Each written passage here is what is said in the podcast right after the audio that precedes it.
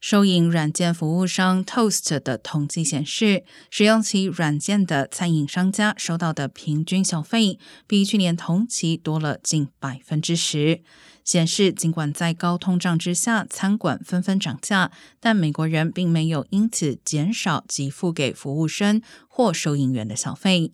其中，印第安纳州的消费者是全美最慷慨的，在餐馆平均支付百分之二十一的消费；加州人则在餐馆用餐时平均只给百分之十七点五的消费，是全美最少。CNBC 的报道指，现在多家收银软件都让食客可以直接选择小费乘数，不用自己计算，有助于商家更稳定的获得小费。